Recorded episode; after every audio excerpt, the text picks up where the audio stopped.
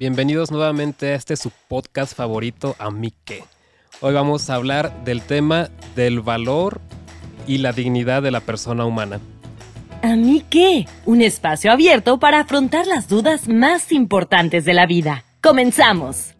Bien, comenzamos entonces con una pregunta para conocer a los padres. Si me pueden decir cuál es su, su superhéroe favorito y por qué.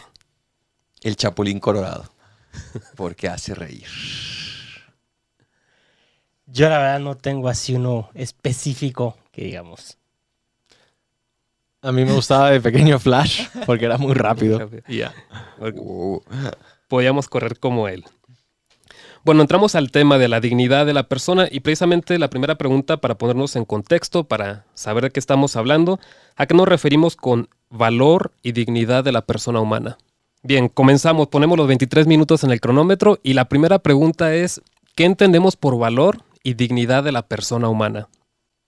Para mí, precisamente que no tiene valor, es decir, que, que va mucho más allá, que no tiene precio. ¿no? las cosas pueden tener precio, pero las personas tienen dignidad, según recuerdo en mi clase de filosofía lo que decía Kant. ¿no? La dignidad es que va muchísimo más allá de cualquier cosa ponderable, o sea, no tiene, no, no puede tener precio, vale infinito. ¿Por qué vale infinito? Porque es única, irrepetible e insustituible. Y algo que es único, irrepetible e insustituible, pues no se puede comparar con algo más. Yo sí puedo decir, bueno, para comprar este micrófono este, vale la pena tantos pesos. Pero no puedo decir para comprar una persona porque, porque no hay, tiene ningún punto de comparación. Y, y ese valor que es infinito, incalculable, ¿quién lo pone? Lo, ¿O quién lo dio? ¿Lo dio Dios o lo da un país con su constitución cuando reconoce a un ciudadano? ¿De dónde viene ese valor? Pues es un valor que obviamente es recibido de parte de Dios. Es Dios quien nos dio esa dignidad porque Él nos dio nuestra alma que es espiritual, que no es física, o sea, no la podemos cuantificar, no la podemos tomar, como decía ahora el Padre, y comparar, ¿no? Entonces es una dignidad que Él me dio y que por lo mismo no soy yo quien decide cuánto, qué tanto es la dignidad de esta persona, sino que es una dignidad que ya está dada. Me gusta pensar para ver el valor de la persona humana en, un ejemplo. Vemos que si, pues, si hay cinco enfermos y cada uno tiene pues algo malo, ¿no? Que tiene el problema en el páncreas y otro en el hígado y el otro. Entonces tiene cinco enfermos y llega uno simplemente a hacerse un chequeo para ver, para ver cómo está y, estás, tú eres el doctor, ¿no? Y tienes a estos cinco enfermos que están a punto de morir y solo necesita un trasplante de órgano. Entonces entra este otro y, se queda ahí dormido en la salita y dice, pues ahora puede ser mi posibilidad, ¿no? Salvo a cinco, pero sacrifico a uno, ¿no? Pero creo que todos diríamos, pues, pues, no es correcto, ¿no? O sea, no, no puedes hacer eso. No es, no es que cinco personas valgan más que una, ¿no? Entonces, todas tienen un valor, pues sí, como decíamos, incalculable. Y, y no, no es lícito quitarle los órganos a este que está bueno para salvar a cinco personas, ¿no? Porque esta persona vale lo mismo que cada una de las otras cinco. Entonces, ¿qué es lo que hace, eh, por ejemplo, una constitución cuando le da, esto, le da ciertos derechos y obligaciones a un ciudadano? Mm, ¿Qué es lo que hace? ¿Le da, le da eh, esta dignidad o, qué podemos decir que hace el Estado? Lo que debería de hacer, no necesariamente lo que hace cada ley, es reconocer lo que de hecho ya es, y ayudar a que a través de la normativa social, este ser humano, en individual y como conjunto, como sociedad, como, ciudad, como nación, puede ir alcanzando el bien personal y el bien común.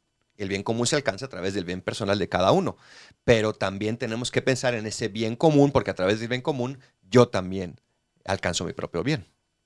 Entonces, el Estado lo reconoce em, en algunos, bueno, en, varios países, ¿no? Como que el ciudadano comienza a tener derechos, y deberes una vez que lo apuntan en el registro civil.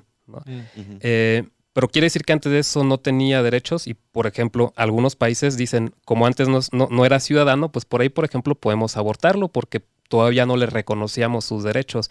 ¿Es válido o cuándo comienza el ser humano a tener dignidad? Comienza a tener desde el mismo momento de que inicia su existencia, ¿no?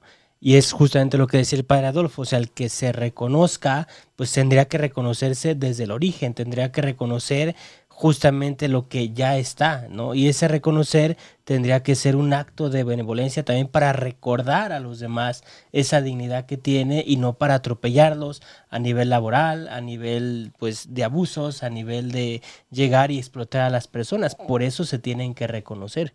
Pero el momento de la existencia es el momento de la concepción, sí. cuando el óvulo y el espermatozoide se une y genera un nuevo ADN, único e irrepetible e insustituible. Sí, yo creo que si te encuentras con un niño que no ha sido eh, pues inscrito ¿no? a los 5 o 6 años, nadie diría, no, pues no es una persona, no podemos hacer lo que querramos con él, sino que es, es algo natural, ¿no? Es, es, porque es persona que tiene eso, no, no es al revés. ¿Y, ¿Y, hasta cuándo tiene dignidad esta persona? Eh, mientras tenga uso de, de, razón, porque hay esa gente que pues ya está enferma y, y ya no puede pensar o ya está en cama y por ejemplo así se justifica también eh, la eutanasia, ¿no? pues ya vamos a, darle una pastillita y a dormirlo como si fuera pues un, perrito, vamos a dormirlo, ¿no? Eh, ¿Por qué? Pues porque ya no produce, ya no trabaja, ya no aporta a la sociedad, entonces pues vamos a darle la eutanasia. ¿Hasta cuándo hay dignidad? Hasta el último suspiro, o sea, es desde el inicio, desde el momento de la concepción hasta el momento de la muerte natural, ¿no? Entonces ahí es donde se tiene que reconocer y aún así siempre queda ese legado también que va dejando cada persona, aún que lo seguimos recordando, aun cuando han fallecido, de todas esas cosas buenas que nos dejaron por la propia dignidad. Yo creo que es muy fácil caer en la tentación de ponerle el valor a una persona por aquello que hace, ¿no? Incluso nosotros podemos caer en esa tentación de que nuestra vida realmente valemos algo por, por, por lo que hago, ¿no? Por mi trabajo, por, por lo que hago en la sociedad y, realmente tu valor es algo mucho más profundo, no es tu propio ser, no, no es antes de hacer, no eres, eh, eres ya. Y ahí está tu valor, no en lo que haces. Muchas veces los sacerdotes nos recuerdan eso, ¿no? Que, que no es tanto nuestro trabajo apostólico y todo lo que hacemos, sino simplemente el hecho de que somos sacerdotes y somos otro Cristo. Ahí está nuestro verdadero valor. No en todos aquellos frutos, que ojalá sí haya muchísimos, aquellos frutos, pues sí, eh, apostólicos.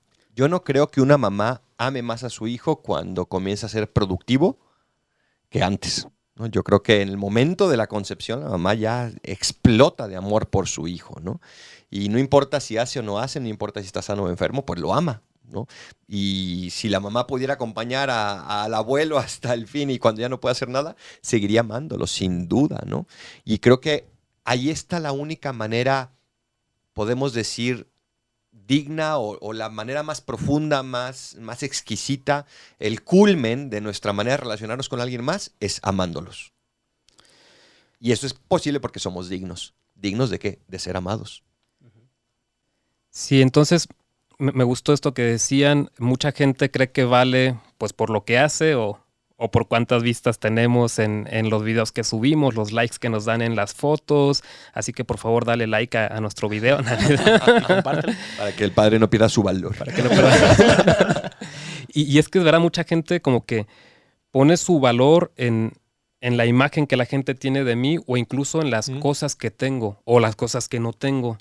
¿no? ¿Qué le dirían sobre todo a los jóvenes que nos escuchan y que eh, se centran demasiado en las cosas materiales y creen que eso es lo que les da valor. Sí, hace poco leí que una niña antes de subir una foto en Instagram se toma 100 fotos para subir una. Y básicamente en las otras 99 fotos estás diciendo que, que, no eres lo suficientemente bella, que no eres lo suficientemente pues sí, atractiva, que no eres lo suficiente, ¿no? Y estás constantemente 99 veces diciéndote eso para que en una digas, ay, aquí salgo más o menos bien, ¿no? Eh, y yo creo que eso nos hace muchísimo daño, ¿no? El estarnos repitiendo constantemente, no soy suficiente, no soy suficiente. Yo creo que deberíamos de, vivir de manera contraria, ¿no? Ir constantemente pensando, ¿no? Que, cuál, es mi valor y verlo, y verlo, pues sí, en el día a día, ¿no? Tiene que ser algo constante, repetitivo para, para también creérnoslo. El problema es dónde pones tú o dónde mides tú tu valor. Claro, si lo mido a través de qué ropa traigo, de qué coche uso, de dónde vivo, de dónde voy de vacaciones, pues qué poco valor, porque todo eso va a pasar. Y el coche que tienes ahorita al rato se va a volver viejo y el vestido que tienes ahorita va a pasar de moda y el balón de fútbol que tienes ahorita al rato va a ser una porquería. ¿Y qué, dónde queda tu valor? Entonces, el valor, tu valor, no puede venir de algo de fuera. Donde preguntaba hace rato el país Israel eso, ¿de dónde, quién nos da el valor?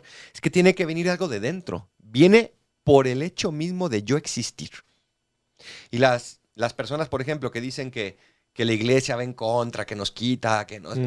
la iglesia fue la que inventó estos conceptos, el concepto de persona, fue la que propuso estos conceptos porque es algo real que somos simplemente por el hecho de existir, tenemos la dignidad, viene de dentro, nadie nos la puede dar ni nos la puede quitar.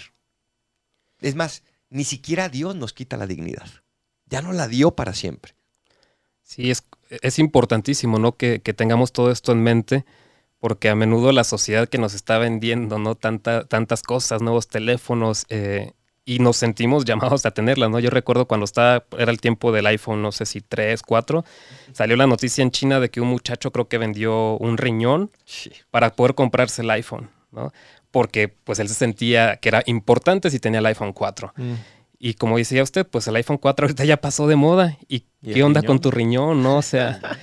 Entonces, no, tenemos que tener claro que no es lo que tengo, lo que no tengo, lo que me define como persona, sino simplemente lo que soy, ni, siquiera lo que hago, simplemente lo que soy. Sí, y en ese sentido, perdón, nada más añado, justamente siendo lo que soy, también el recordar, estoy llamado también a tener mi existencia digna. Y ahí es donde entra también todo lo que voy haciendo por los demás, todo lo donde voy saliendo de mí pensando en los demás y es eso lo que al final también me va llenando, ¿no? Porque no va a ser las posesiones, sino son mis actos de entrega y donación cuando tengo esa satisfacción, aun cuando son difíciles muchas veces de hacer. Sí, para mí también la dignidad es el hecho de, de nadie puede utilizarte como un medio para mm. un fin.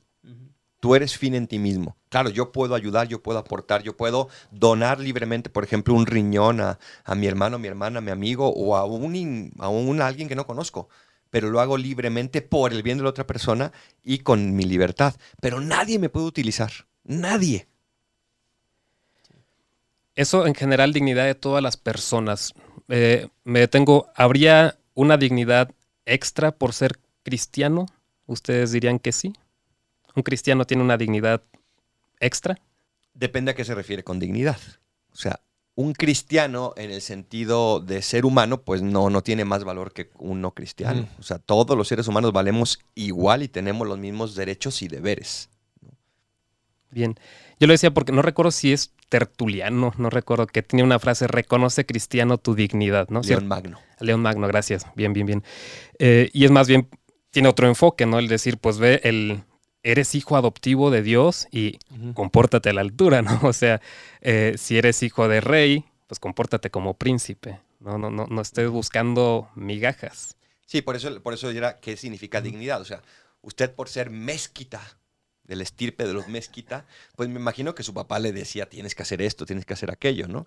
El Castañeda, esa, esa estirpe también regia que viene de Zaguayo, o el Arias, o más aún el Bonet, ¿no? y el pasaporte español. Pero sí te da una, un orgullo sano es ser parte de una familia, ¿no? O sea, te da un, un, orgullo, una característica, pero no significa que soy más digno o menos digno. Ese reconoce tu unidad, es, eres parte de esta familia de Dios. Claro que el bautizado tiene una, esa dignidad. Dios me hizo digno de ser parte de su familia, me dio eso y yo me tengo que comportar a esa altura. A esa altura, perdón. Bien. Relación entre dignidad y autoestima. ¿Qué le podemos decir a alguien que sufre de problemas de autoestima? Primero creo que es importante el ver por qué, ¿no? A veces puede haber una persona que diga es que siempre se han metido conmigo, siempre me han dicho que no valgo, siempre me han dicho que, que no, que tienen preferencia incluso sobre un hermano mío o que él lo sienta así, ¿no? Entonces, por una parte, sí, él aclararle que él vale como persona. Y después es importante también el recordarle a esta persona, a ver, esto pues pueden ser traumas reales que te hayan metido, pero no es lo que te define. tienes que ir pensando, tienes que irle ayudando, acompañando y muchas veces no va a ser solo en el plano espiritual, a veces también recomendarle a algún psicólogo para que le ayude a poder comprender la situación en la que ha vivido, el trauma que ha tenido para poderlo superar, no nada más para decir lo acepto y me quedo ahí, no, lo acepto en cuanto que me pasó esto, pero comienzo a ver que no es lo que me define. El padre Ramón Lucas Lucas, en su libro Explícame la persona, Muy bueno. Eh, sí, es muy bueno. Habla, habla, habla mucho de la dignidad de la persona y en uno de esos momentos habla de, de esta dignidad como, como ese, que, que se muestra en la apertura que tenemos al absoluto, ¿no? al absoluto con una mayúscula. Y, y- y dice ¿no? que, que, que nuestro intelecto nunca se cansa de aprender. Aunque algunos dirían que sí en los exámenes, pero bueno, ¿no? nuestro intelecto en teoría nunca se cansa al aprender a la verdad. Nuestra voluntad tampoco se cansa a buscar el bien, ¿no? Es como ese, esa apertura al infinito que damos nosotros, que estamos siempre buscando más y que al final solamente se, se llenará pues cuando, cuando realmente encontremos a Dios. Pero la autoestima, es decir, el yo valorarme en mi, en mi justa medida, aunque sea menor la que tengo, aunque tenga o lo que llaman los psicólogos baja autoestima, aunque la tenga, eso no me quita mi dignidad. O sea, repito, ni yo mismo me puedo quitar mi dignidad. Entonces, ¿qué le diría yo a una persona que tiene baja autoestima? En primer lugar, siéntete amada por Dios, ábrete al amor de Dios. Busca un director espiritual, confiésate, reza, ve a misa, haz apostolado. Pero en segundo lugar, si es un problema ya más profundo, busca ayuda profesional, busca un psicólogo, busca incluso un psiquiatra que, que te pueda ayudar a verte como eres. Y verte como eres es verte con los ojos de Dios. Y por eso invoca al Espíritu Santo para que te ayude a ver como Él ve. Verte como Dios te ve, ¿no? Reconocerías realmente todos tus dones, que a veces baja autoestima es porque no reconocemos eh, los dones que objetivamente sí tenemos y los hacemos a menos, ¿no? Y es que no, es que sí, no, voy a decir, yo toco la guitarra, ¿no? Pero es que siempre encuentro a alguien que toca la guitarra mejor que yo, ¿no? Y siempre dicen los chinos nos superan en todo, ¿no? Entonces, por si te empiezas a comparar, siempre va a haber- va a haber alguien que hace algo mejor que tú. Pero no quiere decir que tus dones no son grandes de todos modos, ¿no? Hay que, hay que reconocer los dones que tenemos. Siempre vas a encontrar a alguien que haga mejor las cosas que tú, pero nunca vas a encontrar a alguien que valga más que tú. Porque todos tenemos el mismo valor. Jordan Peterson, una de sus reglas, dice que te tienes que comparar con ti mismo ayer. Porque de nada te sirve compararte con otro, sino que contigo mismo ayer es un buen parámetro para compararte. Eso está bueno. Muy bueno. Peterson. Ya hablamos de la dignidad en general, hablamos un poquito de la dignidad de, de los cristianos. Ahora quiero hablar de la dignidad hombre-mujer. ¿Tienen la misma dignidad? ¿O tiene alguno un poco más de dignidad?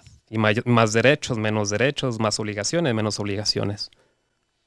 No recuerdo si es Tertuliano cuando va a los al Génesis, a comentarios del Génesis, justamente en el momento de la creación, comenta cómo en figurativamente, pues Dios saca a Eva de una costilla para significar que tienen la misma dignidad, no de la cabeza porque no es superior y tampoco de los pies porque no es inferior, sino que son exactamente la misma dignidad eh, a los ojos de Dios y entre sí mismos, ¿no? Que cada uno tiene diversas cualidades que aportar al otro, es verdad, pero la dignidad es la misma. Si una cosa otra vez es lo que vales y otra cosa es lo que pareces, lo que eres, cómo te muestras. El ser humano es digno, punto. Ah, Hombre o mujer es digno. Y tiene la misma dignidad. Sí, y en, pues en los últimos años se, se ha reconocido que la sociedad, o al menos nuestra sociedad, era demasiado machista y se le ha querido dar a las, re- dar a las mujeres más derechos, o no dar, sino reconocerles sus derechos. Yo me atrevo a decir, veo el problema de que las mujeres dicen, bueno, si el hombre en cierto momento, por ejemplo, eh, era muy libertino y hacía lo que quería, ahora la mujer también puede hacerlo. ¿no? Y entonces también te encuentras libertinaje en los dos, en los dos lados. Eh, ¿Eso es correcto? ¿Cuál sería su lectura de- de esta situación? Pues que estás cayendo en lo mismo que estás criticando, ¿no? O sea, si alguien viene y me dice, pues es que el compañero me pelea y me pega y, y para que se le quite voy a hacer lo mismo. Bueno, ¿qué sentiste cuando te pegaba? Pues vas a hacer que sienta lo mismo. Entonces, al final estás cayendo en el mismo juego que antes criticabas. Por eso creo que es importante el recordar qué significa exactamente mis derechos como hombre, mis derechos como mujer, a qué estoy llamado, a qué estoy llamada para desarrollarme también en ese sentido personal y qué es lo que puedo aportar y no tanto qué puedo rechazar del otro y entonces se lo voy a hacer para que sienta lo mismo. Mm. Pues caigo en lo mismo que critico. Creo que como sociedad estamos cayendo en un grave peligro y un grave error. Y en intentar homologizar todo. Es decir, volver todo lo mismo. Todos hacemos lo mismo, todos tenemos lo mismo, todos queremos lo mismo, todos nos vestimos lo mismo, todos. Y eso me está quitando mi singularidad, Ujú. repito, mi unicidad, soy único, mi irrepetibilidad y, me, y mi irreemplazabilidad. o sea, Ujú. Nadie me puede reemplazar, solo yo puedo aportar lo que yo puedo aportar. Ujú. En este podcast se ve, o sea, cada uno aporta pues distinto. Solo lo que puede. ¿no? Todo lo hasta donde uno puede y cuando uno no puede aportar, pues uno se queda callado así, porque a ver al otro, a ver si el otro aporta, ¿verdad? Pero cada uno aporta lo suyo, entonces creo que no podemos caer en el riesgo de intentar igualar a todos en sus maneras de actuar, en su manera de pensar, en sus...